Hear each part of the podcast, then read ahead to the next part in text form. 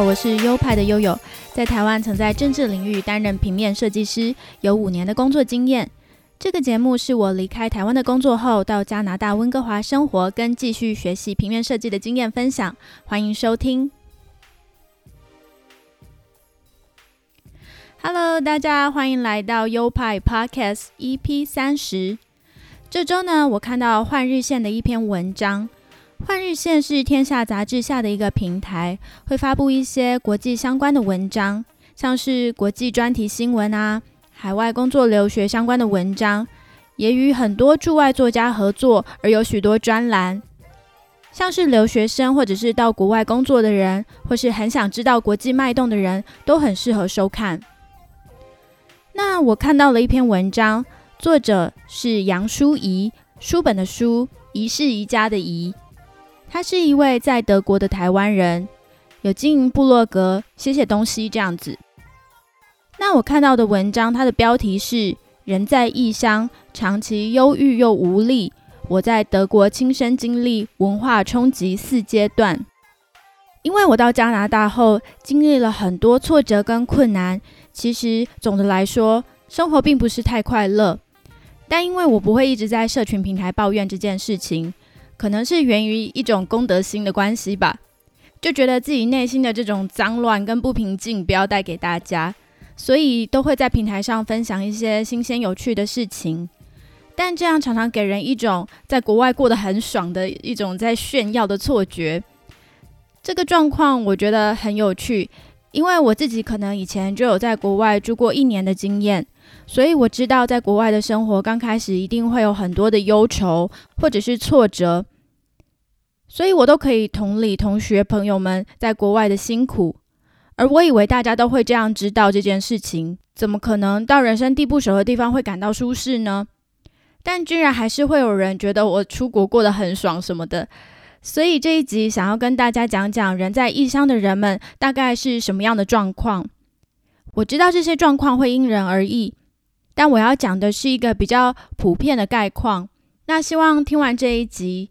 异乡的游子会知道啊，自己经历这样的状况并不孤独，也会意识到自己的状态，进而知道自己该怎么做。那在台湾的听众可能可以知道有怎样的状况，所以也不用特别羡慕或是嫉妒，反正大家都是在过生活嘛。而更甚者，如果你有朋友在异乡，你能够做些什么？很可能你的一点小小的举动，就是支撑他继续过活的动力。好的。说到这里，我们就进单元。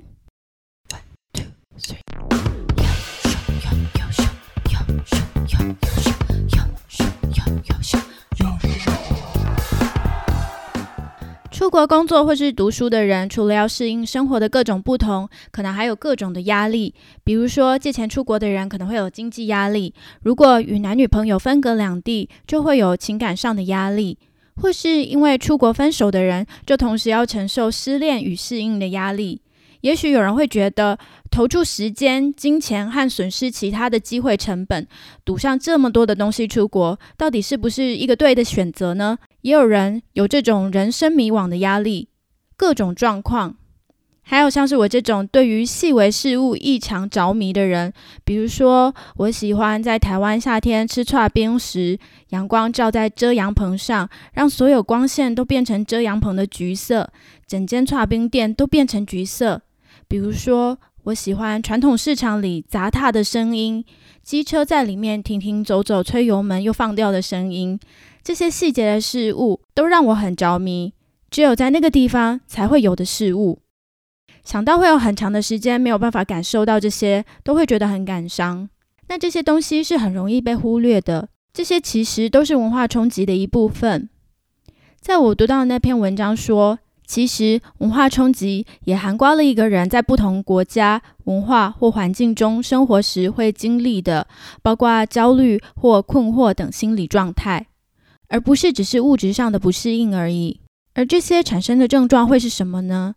人家常说文化冲击 （culture shock），但其实经历文化冲击的人，并不是只觉得 shock 吃惊或是惊吓，而是会产生无助、忧郁、疲倦，只想躲回住处，不想社交，觉得孤独，觉得大家都不可信任。我有听别的朋友说，他到国外以后，有一阵子会觉得身边的人好无聊哦，他就不想跟别人聊天，完全不想社交。那我检视自己的状况，也大概有遇到上述的一些情形。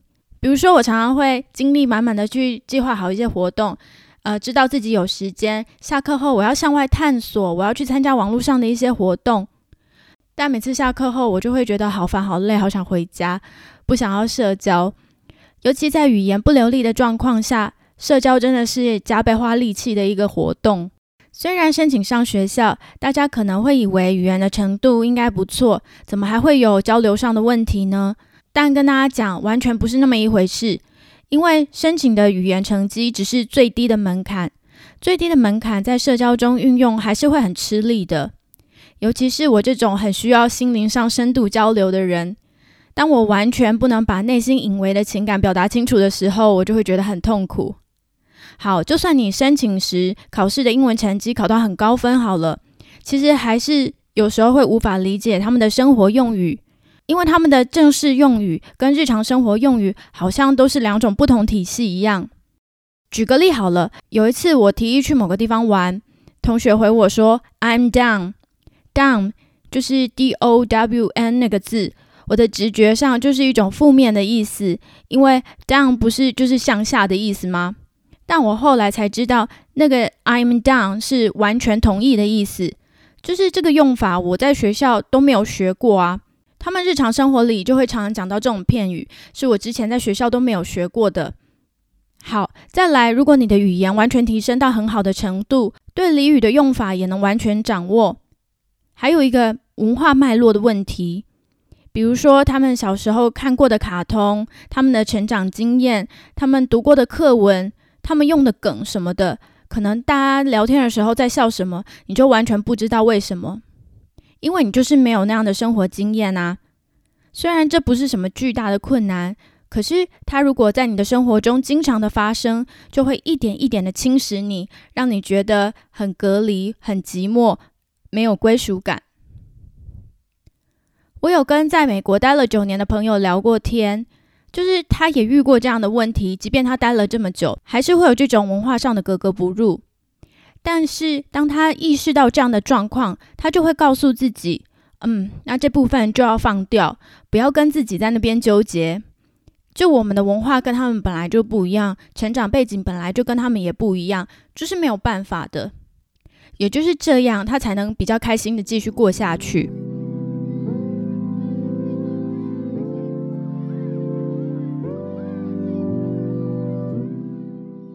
好，那当我们知道文化冲击的定义之后，我来提一下文章中讲到的文化冲击的四个阶段，分为蜜月期、挫折期、调整期跟适应期。先说每个人经历的时间不同，那这个顺序上可能也会有差异。像我有朋友在异地生活好几年之后，可能逐步进入了适应期了，后来又回到挫折期。他现在又觉得那个国家很无聊，又觉得自己的人生没有目标，所以又在找新的挑战。我觉得这都没有什么不好，那代表他的生活没有浑浑噩噩的过，反而是一直在检视自己的生命。这种人通常是真的会找到自己是要什么的人。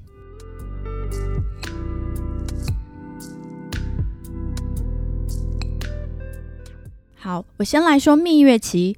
如果是自愿出国，而不是被强迫或逼不得已的原因出国，其实就跟谈恋爱一样，一开始都会觉得哦，什么都好好开心哦。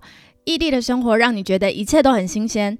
你充满能量，也觉得属于自己的冒险故事终于要开始了，会比较拥抱浪漫的情怀。就像很多人喜欢出国旅游，通常也是一样的心情。短期内会感受到新鲜有趣的事物，而这个的维持时间呢是因人而异。比如说像是我的就很短，因为我之前有到温哥华住过，那我对温哥华就有一定的了解，所以对他的幻想没有那么多。那相对的蜜月期就会比较短。再来会经历挫折期，就是在激情退却之后，我之前叙述的那些冲击就会来，会觉得遇到难题、遇到挑战，格格不入的感觉。有些人待在这段时期的时间可能会很长，三四年的都有。这也是我为什么想在这一集聊这件事情的原因。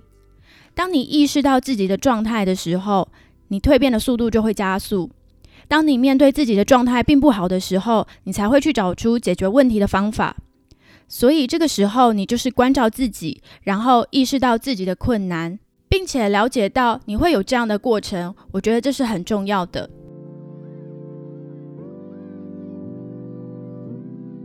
在挫折期之后，会来到调整期，就是我刚刚说的，你意识到状态了，接下来找出自己的方法，找到自己的步调。在这边，我有搜集到一些方法。我朋友说，这个时期就是多交朋友，除了建立自己的社交网络，可以在很多需要的时候得到帮助外，也可以让生活变得更有乐趣。有些朋友会带你去你平常不会去的地方啊，从事你没试过的活动。这都是在拓宽你生活的可能性。那你也可以透过 App，如果像是你对交友 App 有戒心，觉得不自在，你可以透过像是 Meet Up，Meet 就是遇见的 M E E T，然后加一个 Up U P 这样子。Meet Up 这个 App，这个在温哥华有，我记得在台湾也有类似的，但是我有点忘记叫什么名字，不确定它是不是也叫 Meet Up。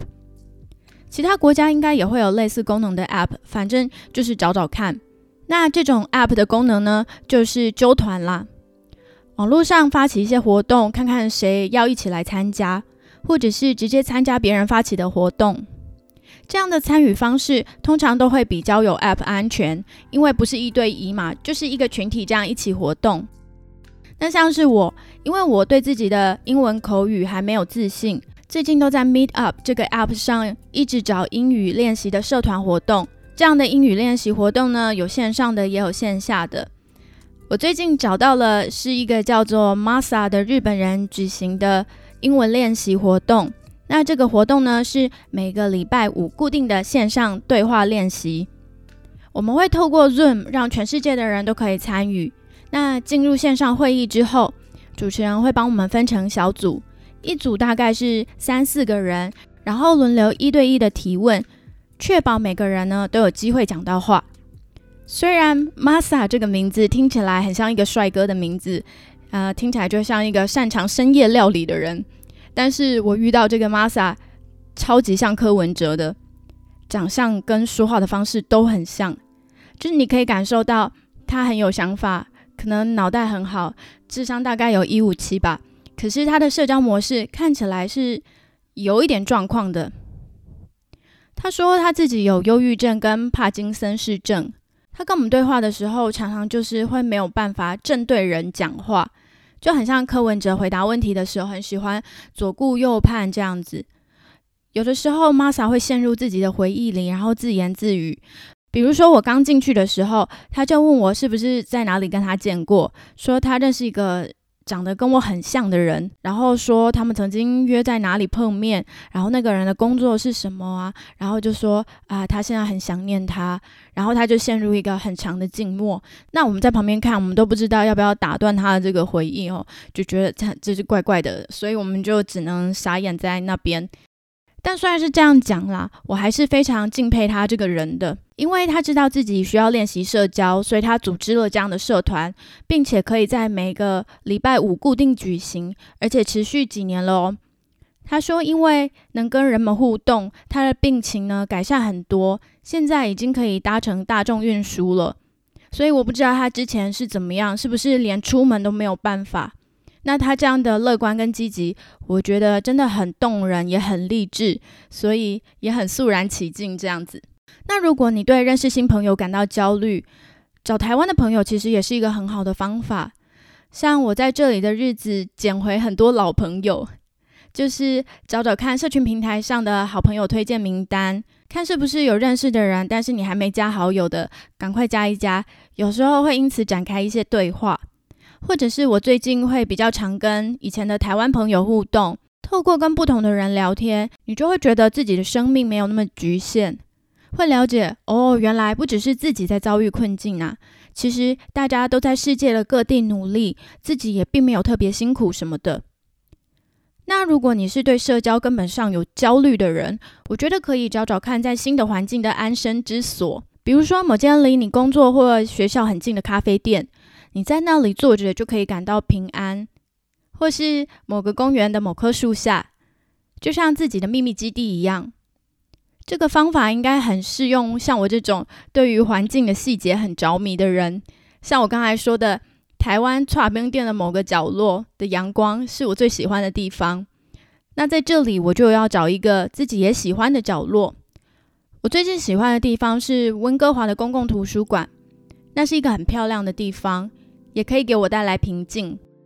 再来，还有人建议是去学新的东西，分散自己的乡愁外，可能还会遇到一些同好，又多一项技能，听起来都蛮好的。我有个朋友就是去学直排轮，最后也学得蛮有声有色的，也认识了不少人。然后还有专注于自己的事，我觉得这样讲听起来好像是一个很老套的方法，可是就是真的最有用。像是你是来读书的，你就多点时间想想你的课业上的事；如果你是来工作的，你就专注于工作这样子。那当然，你的专注会带来一些绩效，那这些绩效又会给你带来满足感。这样子才会进入一个比较正向的循环。那当然，最后会进入到融入期这个时期啊，你才会觉得生活比较自在一点，比较习惯一点。那不要忘记，你在台湾一路成长上来，也不是一帆风顺的，也有很多挫折的时候，你有很多事情要学习，也是有很多事情要适应。所以，不管你在哪个地方。你就是给自己多一点的时间，这不只是给身处异地的朋友们的勉励，我觉得也是给我自己的一些提醒。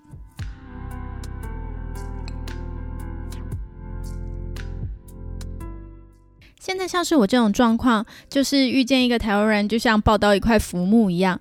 如果有台湾朋友找我聊天，我都会很情感澎湃，会觉得很激动。如果在路上看到亚洲人，也会一直观察他们是不是台湾人。我也好想在这边交台湾的朋友哦，只是一直都没有遇到。那如果听众有是在温哥华的台湾人，赶快来找我做朋友。然后，如果是你有朋友刚到国外生活的，你也要记得多关怀他们，给他们传传讯息什么之类的。那知道这四个阶段，除了对出国的人本身很重要外，对于比如说是要把小孩送到国外读书的人来说，也相当重要。小留学生独自出国，后来学业没有处理好，反而学会吸毒、喝酒、开趴、奢侈花钱的例子也时有所闻。可能就是因为父母太过理想化或太过单纯化这些心理过程了。不是你把小孩放在异地，帮他处理好住处、有三餐、有个亲戚或者是轰爸轰妈照顾他，这种物质上的事情处理好就没问题，而是整个过程中他内心的焦虑有没有好好被处理掉？有人陪伴他吗？有人聆听他吗？如果没有的话，而他自己又没有意识到自己到底是怎么了，当然就会心里有一股负能量，没有地方发泄啊。所以，透过这样的理解，我觉得应该可以避免掉很多不想要的状况。好的，那这就是本集的内容，希望对大家有帮助。这集真的就是很适合分享给刚到国外的朋友，或者是未来要出国的朋友，让他们心里有些准备。那有些人可能出国一两年，工作或念个硕士，可能都还好。但是如果遇到要念四年大学，或是念博班，或是像我一样计划待更多年的人，可能就会觉得啊，遥遥无期，看不到尽头，更无力。所以希望这一集对有这些状况的朋友都有些帮助喽。